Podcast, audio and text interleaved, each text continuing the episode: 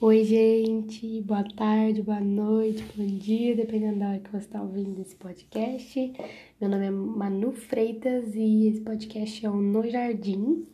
Esse é o terceiro episódio e hoje eu vou estar falando sobre o que é ser uma ovelha de Cristo, quais são as características de uma ovelha.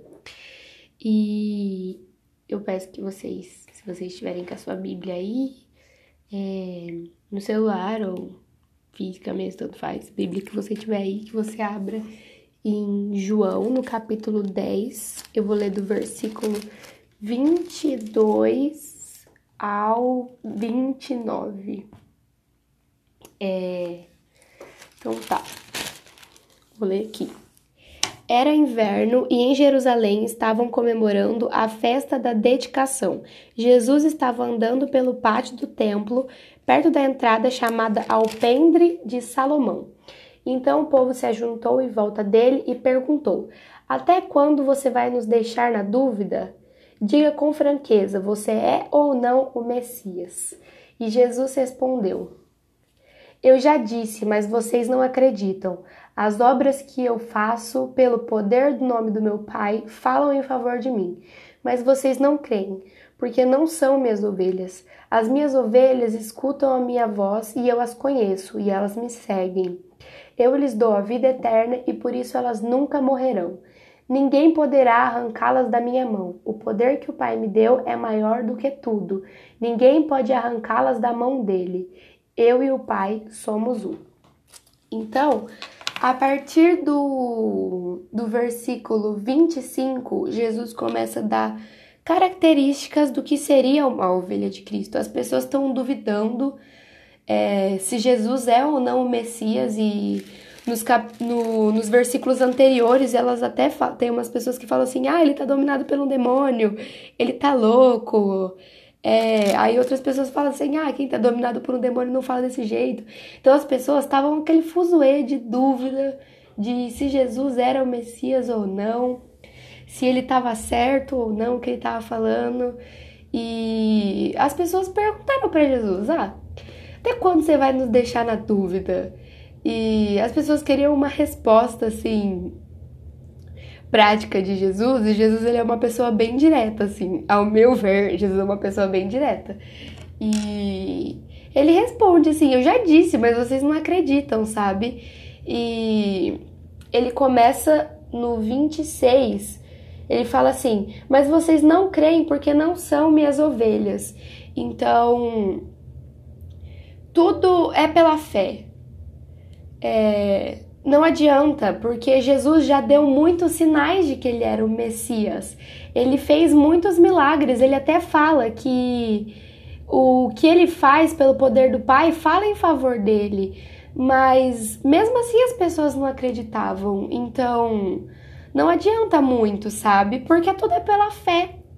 As pessoas viam e mesmo assim não acreditavam, sabe?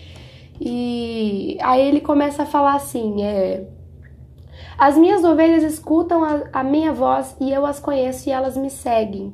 Então, a primeira característica de Jesus é que ouvem a voz dele, ouvem a voz do pastor.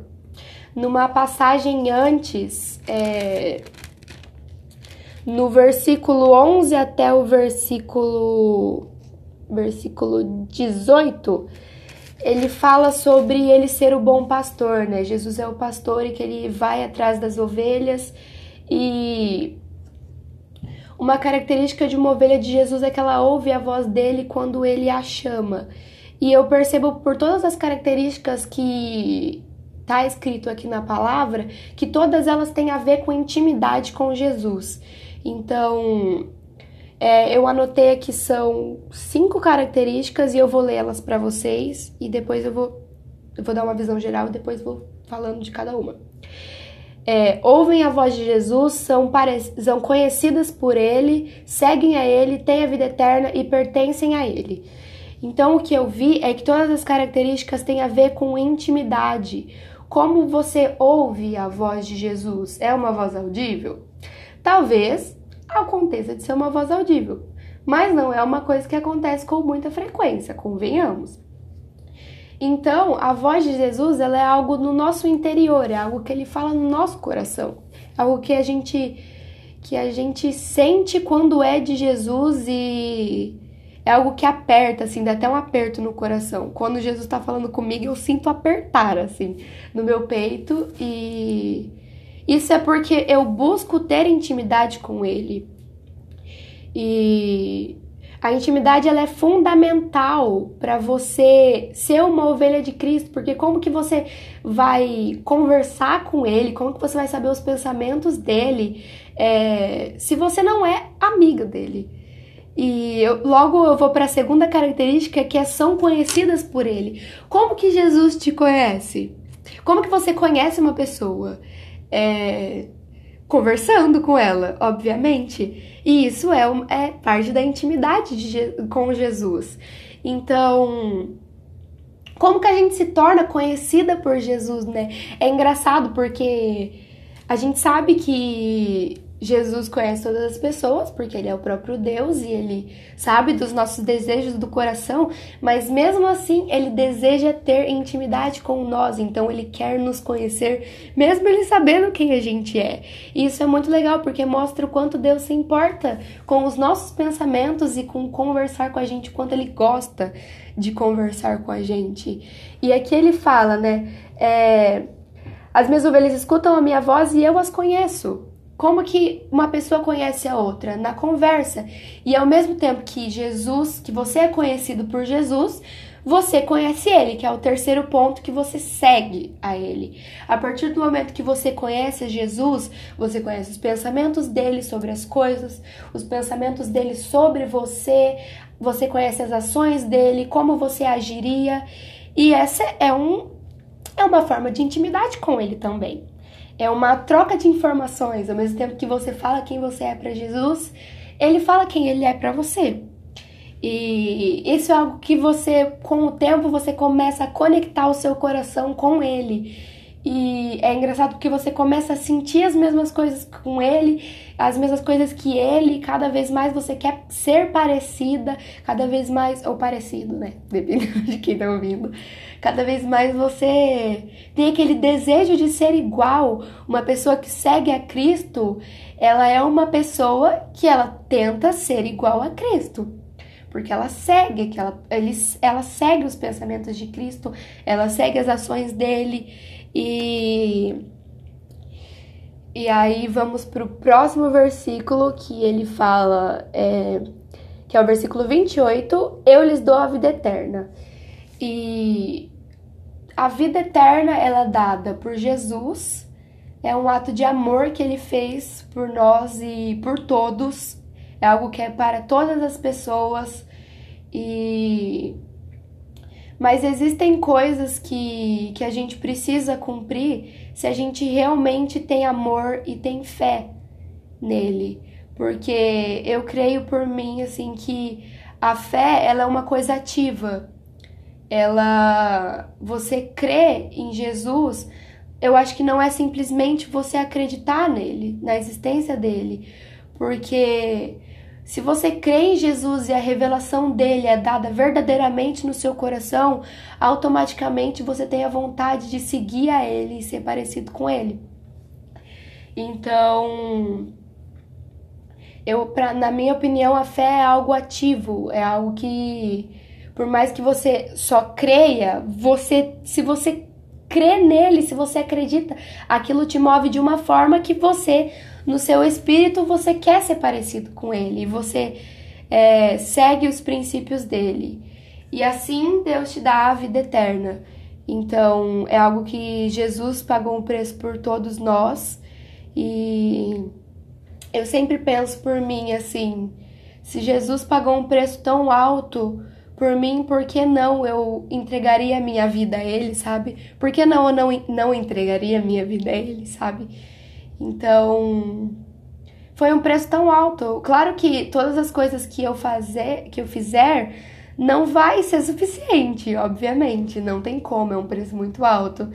E mas mesmo assim, eu entendo que se, Deus, se Jesus fez isso por mim, se Deus veio em forma de homem, se humilhou por que não eu não entregar a minha vida a Ele, seguir os princípios dele e cumprir as vontades dele para mim, é, as vontades dele? E eu acho que isso é um ato de amor meu também a Ele. Claro que ainda assim não é suficiente nem comparável ao amor que ao ato de amor que Ele fez por nós. Mas é algo que eu tenho no meu coração. E o, o próximo ponto, que é o último ponto que eu vou falar para vocês, é que. Calma. E elas nunca mudam. No versículo 28 ainda, ninguém poderá arrancá-las da minha mão. O poder que o Pai me deu é maior que tudo e ninguém pode arrancá-las da mão dele. Então, uma pessoa que é uma ovelha de Cristo, ela pertence a Jesus e automaticamente pertence a Deus, porque são um só, né? Que é o próximo versículo, que é o versículo 30, que ele fala: Eu e o Pai somos um. E uma pessoa que é ovelha de Cristo, ela pertence a Jesus. E o que significa pertencer a Jesus? Perter, perter, nossa, me embolei toda. Pertencer a Jesus é você ser dele. E se você é dele, automaticamente você segue ele, você cumpre as coisas que ele faz e o que ele fala, você cumpre aquelas coisas com amor. E cumpre aquelas coisas porque você entende que se você pertence a Jesus, as suas ações pertencem a ele. Então, esse é um pensamento que a gente deve ter. Se a gente pertence a Jesus, se a gente é ovelha dele, as nossas ações, os nossos pensamentos, tudo pertencem a ele. E todas as coisas tem que ser da forma que ele quer, porque é a melhor forma para nós.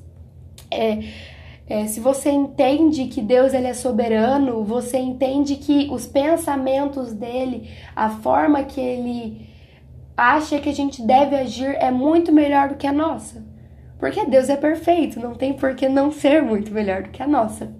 Então, é isso, gente. Essas são as cinco características de uma ovelha de Cristo.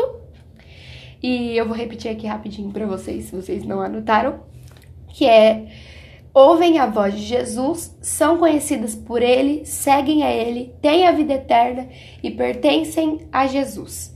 E todas essas coisas, lembrando que elas são um processo da intimidade com ele.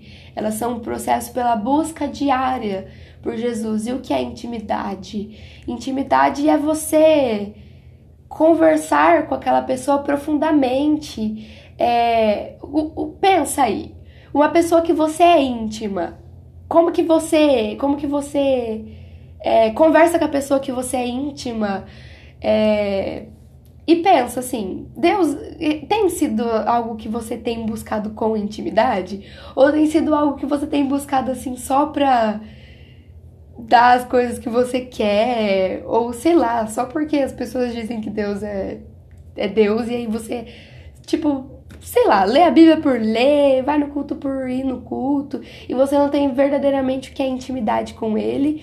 Então, reflete aí como que tem sido o seu devocional com Deus, como que tem sido o seu tempo com ele. Tem realmente sido um tempo de reverência, de intimidade, de amizade, de contato profundo com ele, ou tem sido só algo para cumprir tabela, sabe?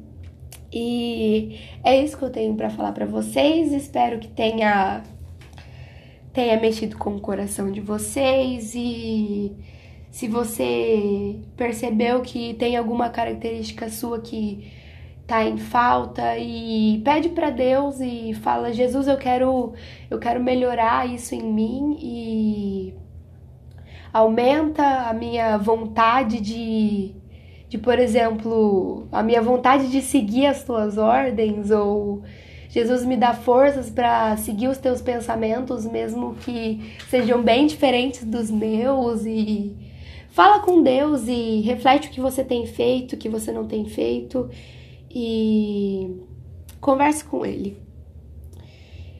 Eu espero que tenha falado com vocês e é isso, gente. Muito obrigado por ter ouvido. Que Deus abençoe vocês e até o próximo episódio.